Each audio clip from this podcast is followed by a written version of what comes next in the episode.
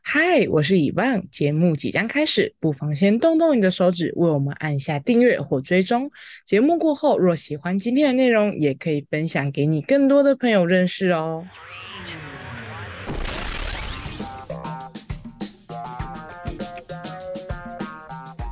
欢迎收听本周的《嘿，怎么了吗？》我是以棒。我是 Chris，我是 Vivi，本周呢，要跟大家聊的呢是世界最特别的节日。当然，有一些节日呢，因为透过一些商业的模式已经炒红了，就不用多说了。大家可以举几个例子吗？就是在某你数字节啊，一一一光棍节，大陆传过来的光棍节，怎样？数字一是怎么了吗？有四个 一看起来蛮多人的、啊，硬要说那天是光棍节，然后就造成了一个，因为你单身，所以你应该要买很多东西，你就应该犒赏花自钱己犒赏自己。对，没有情人买给你嗯没关系，你可以买给你自己。光棍节开始之后，各种重叠的数字都可以一成二为一种二，啊，对，一二一二，然后还有什么？四月四零号，八零反八正啊， 那是父亲节跟清明节。不是我跟你说，就是他们会拿各种的数字拿出来做文章，六零八什么年终庆啊，对，六一八年中旬，然后最近是就比三如八说妇女电商，你们节两个，你们两个，你们女两王个节的工作女应王该是节很有感，对啊，就是虾皮就是每个月二月二号、三月三号这种，就是连号的，然后还有十八号跟二十五号为什么是十八号跟二十五号啊？虾皮啊，就是他们自己自创的啊，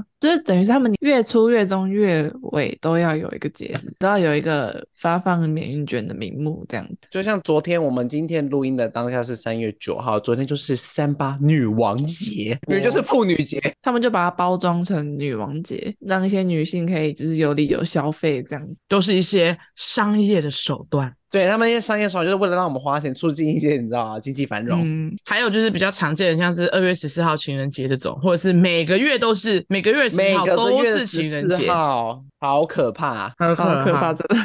真的很可怕。听说每个呃，就是一到十二月的十四号的情人节，每个代表的意义不一样。其实一年其实应该要有十四个情人节。真好，你来说说，对当对，我输跟大掉家分享第一第一个，第一个是一月十四是日记情人节，就是让情侣们就是互相交换日记。 OK，好 OK，来第二个就是我们的二月十四就是正统的西方情人节，就送嗯花啊、送巧克力的那一个。男生送女生还是女生送男生？呃，因为我不太会分。女呃，在日本女生会倾向在这天跟男生表白，然后在到了三月十四号的时候呢，就是男生要决定给女孩子答案的时候，这就称之为白色情人节。哦，还要撑一个月才能给答案哦。对，然后再来是第四个，就是四月十四的黑色情人节，就是给单身的人，给啊否单我身的人，我们也有情人节是吗哦？刚武舒 瑶，我苏要呢。除了每个月十四号之外的每一天都可以是我的节日啊。刚武舒对瑶，啊，底下三月十四过黑色情人节，只要我想过情人节，每天都可以。那五月嘞？五月有两个情人节，一个是五月十四是黄色与玫瑰情人节，啊，呃，那为什么这天跟情人节有关系呢？因为五月是就是春天交友的好日子，是玫瑰花萌芽的时节，所以大家哦情侣们会趁这个时候出去玩。第六个情人节是五月二十号，就是五二零。好的，六月十四呢是亲吻情人节，对，在这天可以就是对 OK，大方的亲亲。然后 OK 听说很多在西方国家，很多人会挑来，很多国家会挑在这一天办一些什么亲吻比赛，可能亲最久，哦，好哦，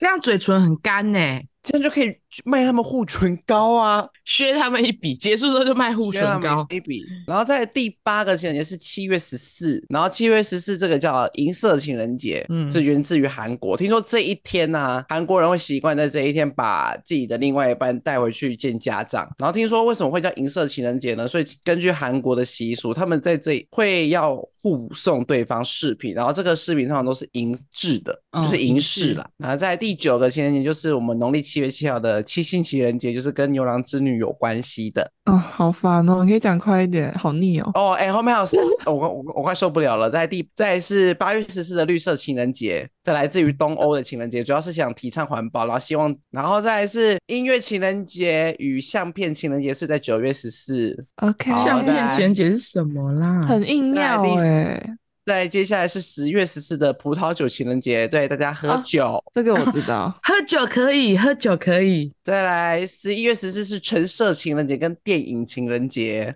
哎，这个是来自 OK 于就是日本的一个情人节。好，在 OK 十二月呢，十二月十四是拥抱情人节，就是恭喜情侣们，你们走过了一年的春夏秋冬，对，你们还能在一起，没有分手，你们在这一天抱给互相一给对方一个拥抱。嗯，而且又是冷冷的对我冬们天，抱起来特别温对暖。我们交往了一年，真的蛮我值得们没有庆祝分的手，你不要推崇这种活动，这边真的蛮值得庆祝的。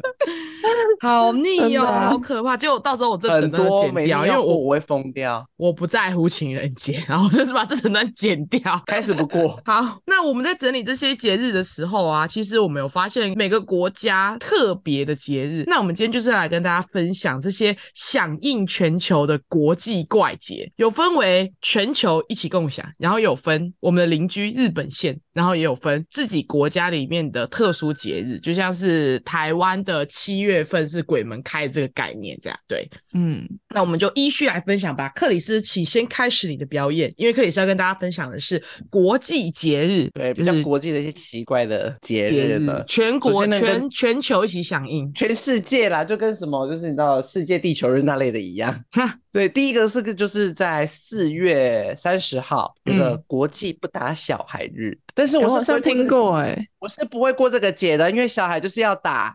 哎， 克里斯立场不代表本台太小立场，而且而且他们说，这个国际不打小孩日的精神跟宣导标语是邀请每位成人试试看，不要打小孩，至少在这一天不要打，也许你就会发现，将来的每一天你都不需要打。这个 slogan 好长哦。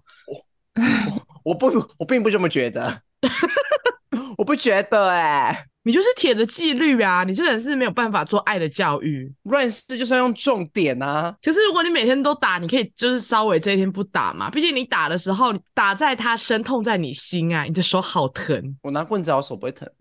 好坏的爸爸哦。这一天就当做是一些周就周休二日，好不好？周休二日。接下来呢，这个比较国际性的节日，就是在八月十三号的左撇子日。啊，我知道国这际个，左撇子日，对，两位都是右撇子，对，右对撇，，我们都是都普通人。其实其实我是身边很少左撇子的人呢、真的假左撇的？子特别聪明欸诶，因为我身边就没他有会就是左撇子的人，我没有一些数据。左撇子的人就是真的会在某一些领域上面特别聪明。像我就认识一个左撇子的朋友，他的数学、数理能力就非常的强，而且他最厉害的是他是文科生哦，他高中是读文科的，但是他大学之后都是读理工相关的，然后数学很强。这是一群一群左撇子的组织号召而成立的左撇子左撇日子国际，希望可以争取左撇子的相关权益，例如说什么吃饭的时候必须要让他坐在左边，不然他坐在右边只会跟别人打架而已。还有那个啊，大学的课桌椅啊，然后对，以前那的个课超桌椅椅是子连在一起超的，级那个超级歧视的。对左撇子完全没有办法，他左撇子写字手会悬空、欸，那个那种教室的课桌椅都是右边连成，就是从椅子连连到那个桌子，所以你的手就是可以边写字边跪在那个手把上面。但是左撇子来说根本就没办法，你就只能悬空写字，超不舒服还。有所有的书写方式都是以右撇子为基础下去设计的，然后再来，再来，接下来是十月二十号的世界骨质疏松日，这是什么意思？世界骨质疏疏松欸症这不好日念哎，这个很 难念欸世诶、世界骨质疏松日，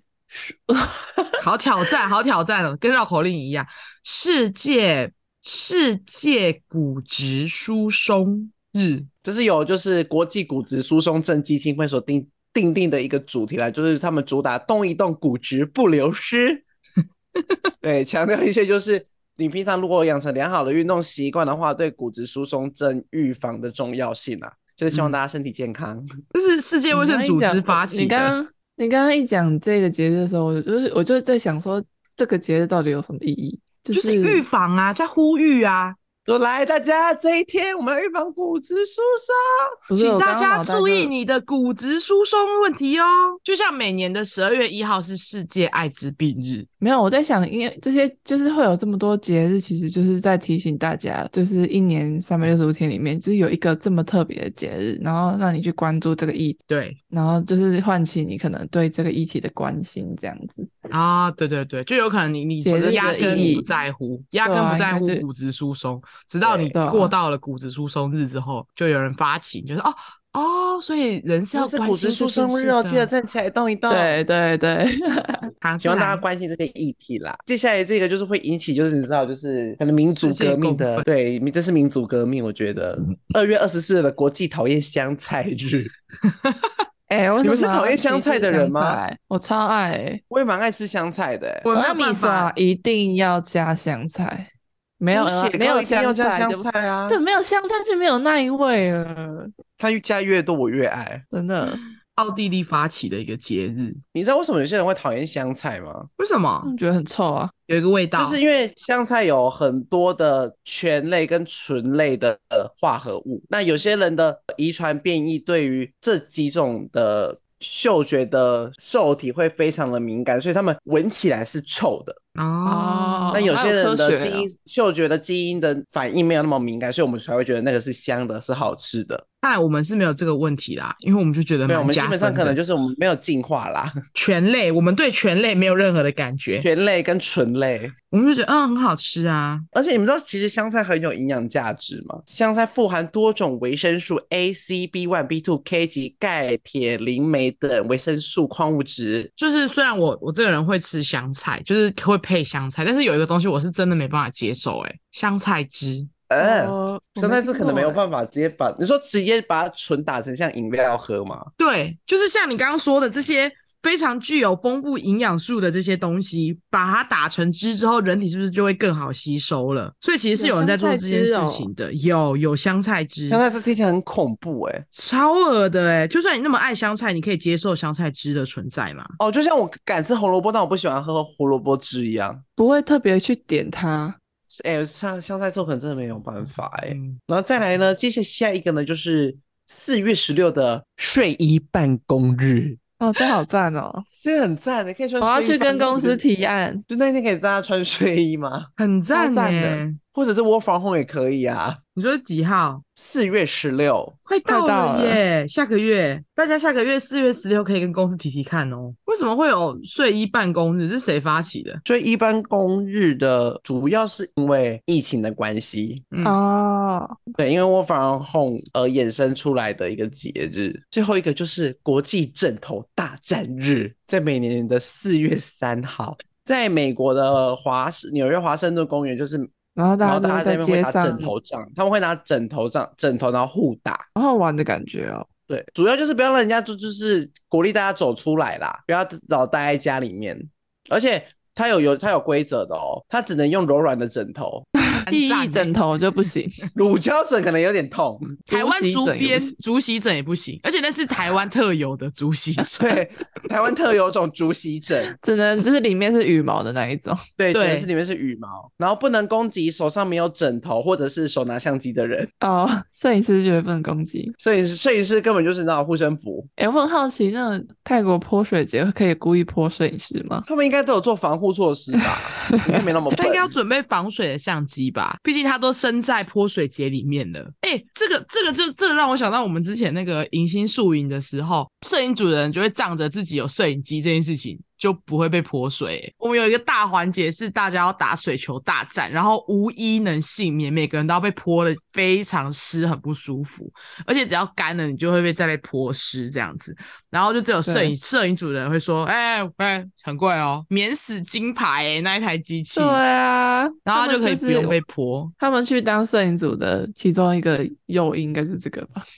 我不那想个被又泼水，另一个诱因是不是可以不用跳舞？因为他就是只要负责一直记录就好了。哦，对对对，他只要负责拍要照跳？吧？可要能小跳吗？他在练习的时候要跳，他也要会跳，哦对对对但对是他对对实际实际举办那一天其实根本就没有他的事情，他的工作就是负责记录而已。对啊，然后拿器材又很帅，然后大家又会很喜欢他，因为大家就会知道，哎，看着他就会可以被拍有照他片。唯一的缺点可能就是没有照片，啊，对，哦，对，是，对，摄影组通常都没什么自己的照片。对啊，哦，帮别人拍照的人是很伟大的。没真的错，皮皮要跟大家分享他好最啊爱的日本国有哪一些 特别的说哎，我日本怎么变我节日最呢爱了？我只不过是分享我去日本之旅而他是已。日本代言人啦，好啊台湾分台湾享旅日国民外交大使。屁嘞，可是压力不是山大欸、乱乱冠名好不好啊？好了，分享一下日本的国定假日跟节日，他们一年之后会有四次的大型的长假，分别是五月的黄金周，这应该大家都知道。秋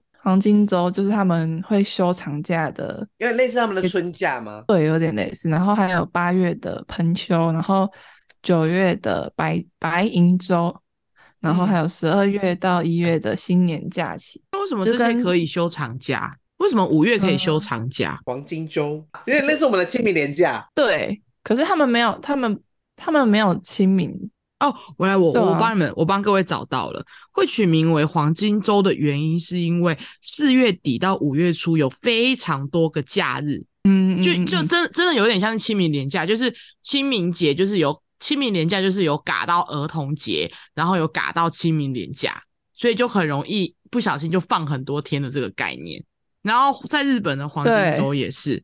就是它哦像是、他们像是对对对，他们有一个嗯、呃昭和之日是四月底，四月二十九号，这是天皇的诞生日。然后它这个就是黄金周的第一天，嗯就是从四月二十九号，然后五月三号有一个宪法纪念日，嗯，这个也是哦，是因为他们那个周嗯的期有国定卡到假日很多的国定假日，所以就对对干脆一起连放。然后5月4号了，对，然后四号是绿之日，五号是儿童节，做一休一，做一休一真的太麻烦。他可能会像我们今年一样吧，疯狂的补休说不定他们根本不用补呢。啊，好好对哦，啊，不知道哎、羡慕国情不同，反正就是这四个大型厂家会是他们非常，就是饭店呢住宿都会很贵啊，然后嗯都会就跟我塞们的车廉价一样，对，所以大家去就是日，本玩要特别注意哦，请大家要避避开开五月份这大个家看时间。大家可以稍微避开一下。就你可能不只要跟外国人竞争，你要跟他们国内的人竞争一些国对内的住宿。真的，在地人也要抢的部分非常直接累，大爆满。他们有一个叫成人之日，每年一月的第二个星期日，他们是会叫，就是这个二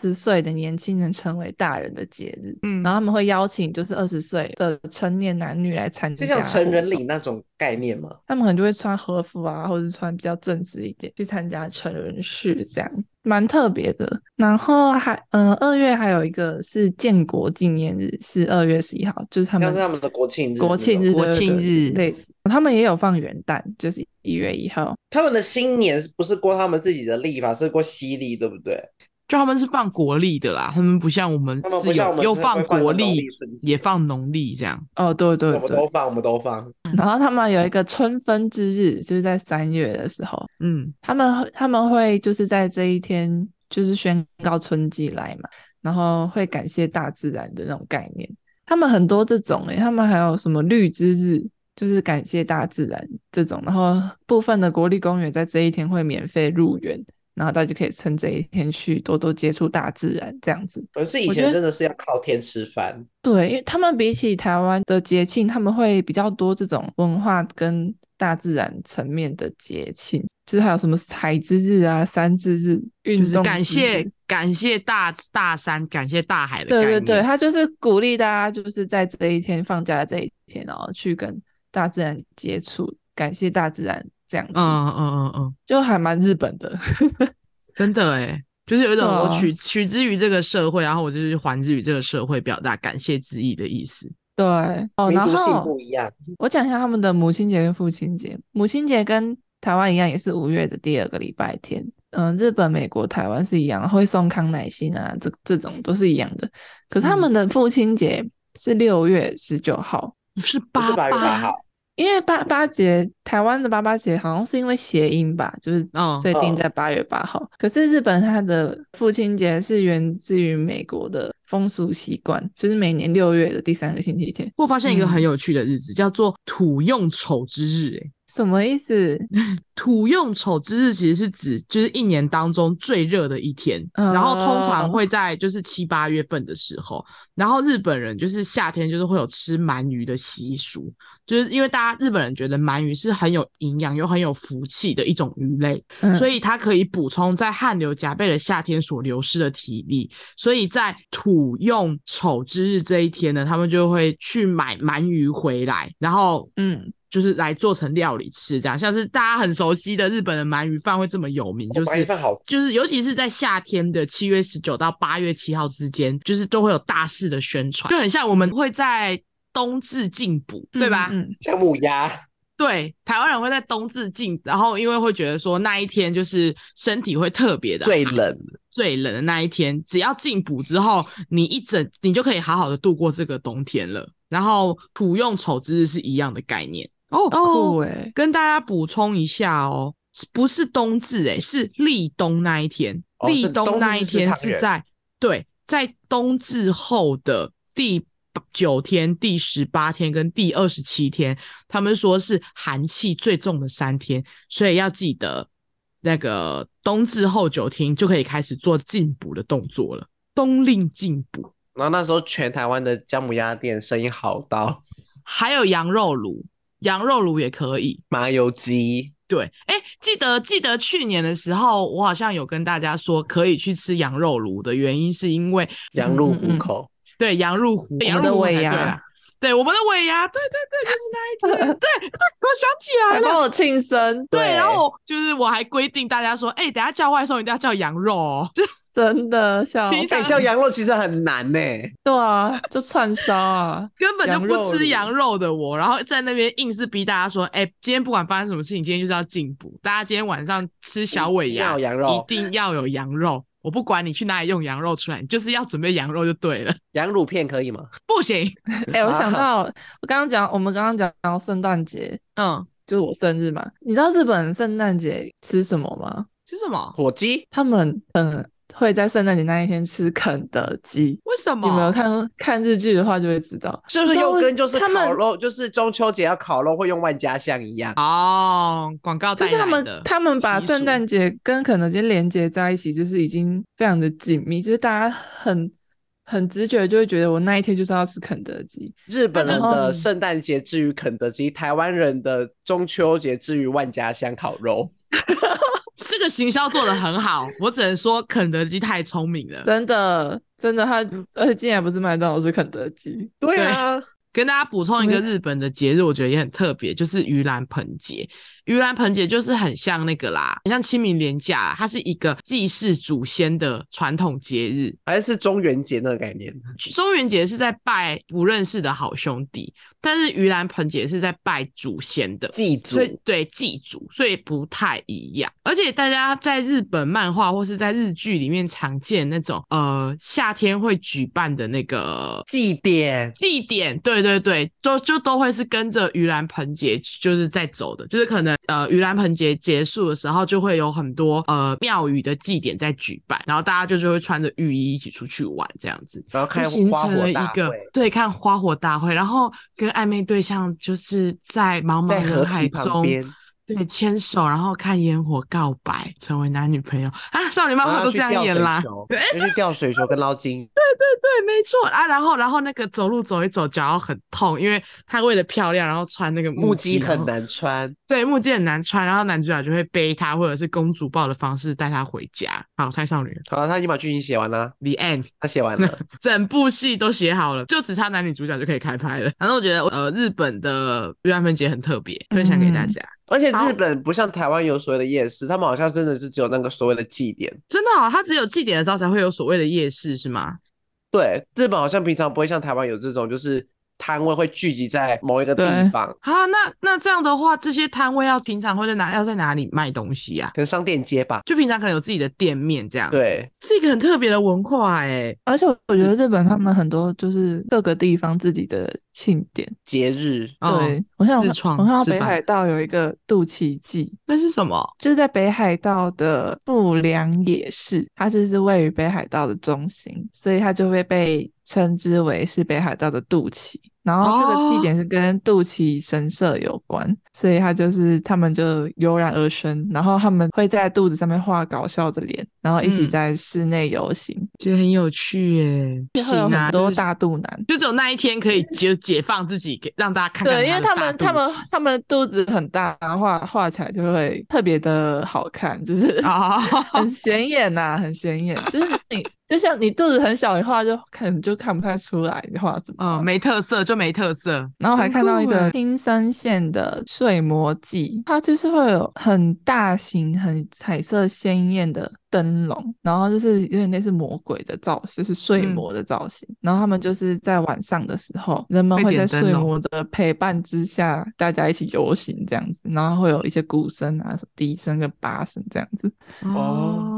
就是很很道地的庆典的感觉。对啊，他们很多各个地方都很多类似这种他们就的是祭典这样。嗯，自己的自己的祭典、自己的节日。其实我觉得世界各地就是不同的名目，但是其实他们在做的事情都是一样。接下来就是到我的怕，我的怕就是来跟大家分享一些世界上很多很特别的节日，像是你们知道二月二号是所谓的土拨鼠节吗？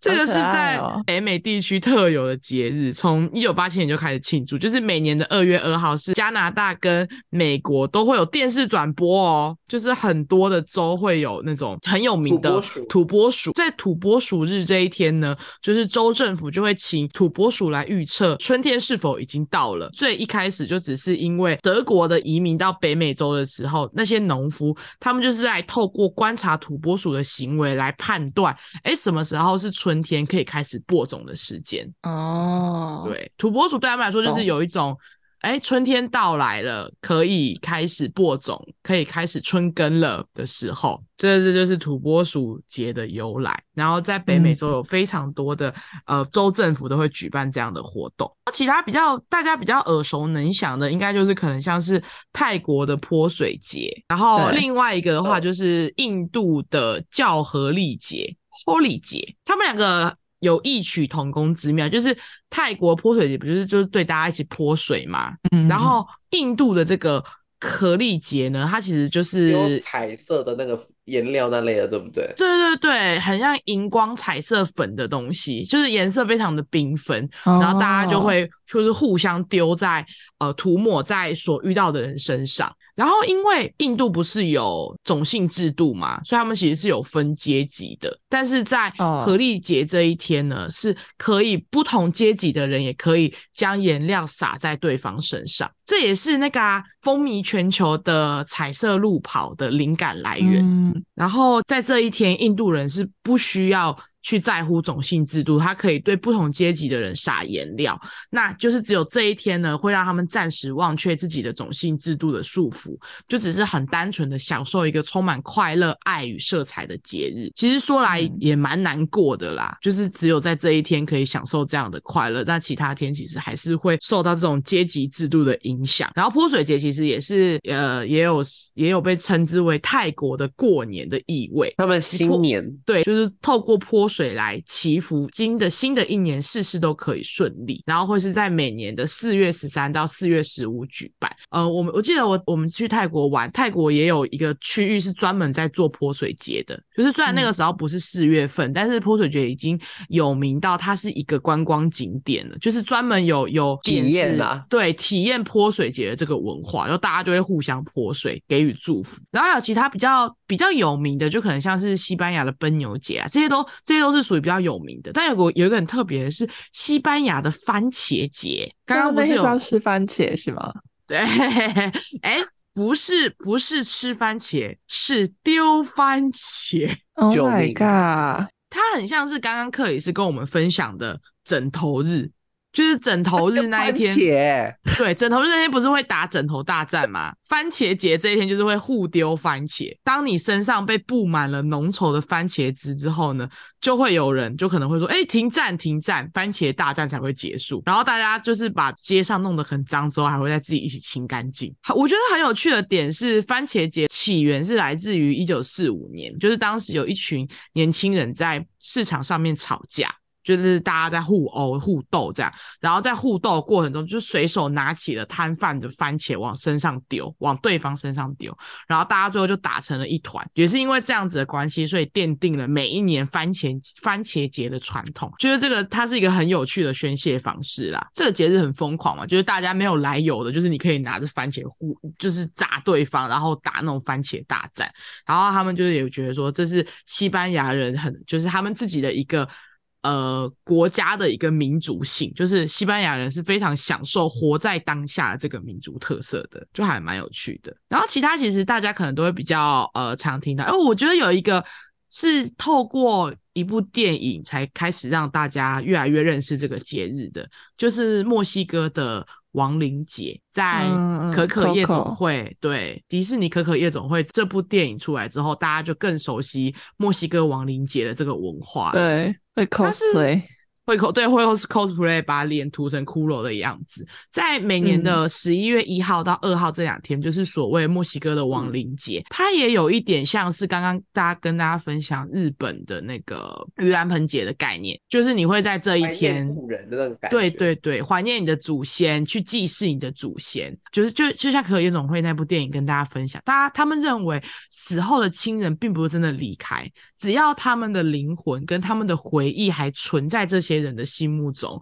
那他们就一定会找到回家的路，嗯，然后他们就会在那一天回到家。跟跟他们的家人一起，呃，一起团度聚过这样子，对对对对对。然后很特别，的就是会在那个道路上都铺上万寿菊，就是菊花，然后它会一路从家里，然后铺到路上，然后铺到墓园。这样子的话，这些亡灵就可以在回到阳世间的时候，可以循着这一些菊花的香气回到家，然后家门都会点那个灯笼，引领亡灵们回家。这样子，大家就会觉得说，在这一天，亡灵就会回家跟家人团聚，然后他们也会举办游行，然后就会有很多骷髅头啊，或者是墨西哥的街头表演，或者是大型的花车，就是都可以看到。这就真的是，就是你在看可可夜总会，它就是完整的体现了亡灵节的整个流程。而且这部电影超好看，推荐给大家。雪帆，然后有一个对我真的觉得很有趣的节，我觉得它它不仅有趣，它还非常的荒唐。你们知道有一个节叫做跳音节吗？不知道就是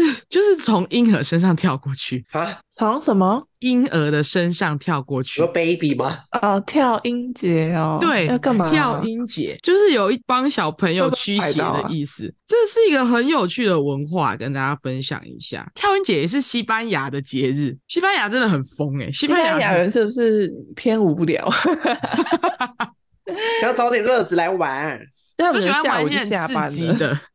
然后再想一些节日来庆祝这样子。跳婴儿节呢，原意叫做魔鬼的跳跃，啊是其实结合了天主教的一文化，这算是一个异教的传统啦。它结合了天主教跟异教的一个仪式，就是在呃每年的六月中，就会看到很多群魔乱舞的人，他们就是会有一个穿身穿黄色衣服的男子，他会他象征的是恶魔的代表。然后呢，那个男子会从婴儿身上跳过去，就真的会有一群婴儿放在床上面，就是放在地板的床上面，然后这个男子就必须要想办法从床床尾跳到床头，越过这些婴儿，然后他手上会拿着击鼓棒，象征着他要把恶鬼驱走的意思。然后大家就会在旁边看。然后当地人相信魔鬼从婴儿身上跳过去的时候，也会带走他们的罪过。然后魔鬼消除了婴儿的罪过之后呢，大家就会在婴儿身上撒花瓣，这样，这也象征着邪不胜正， 我觉得很有趣欸诶、婴儿应该想说到底怎么 了？我说哎，关我 屁事，对，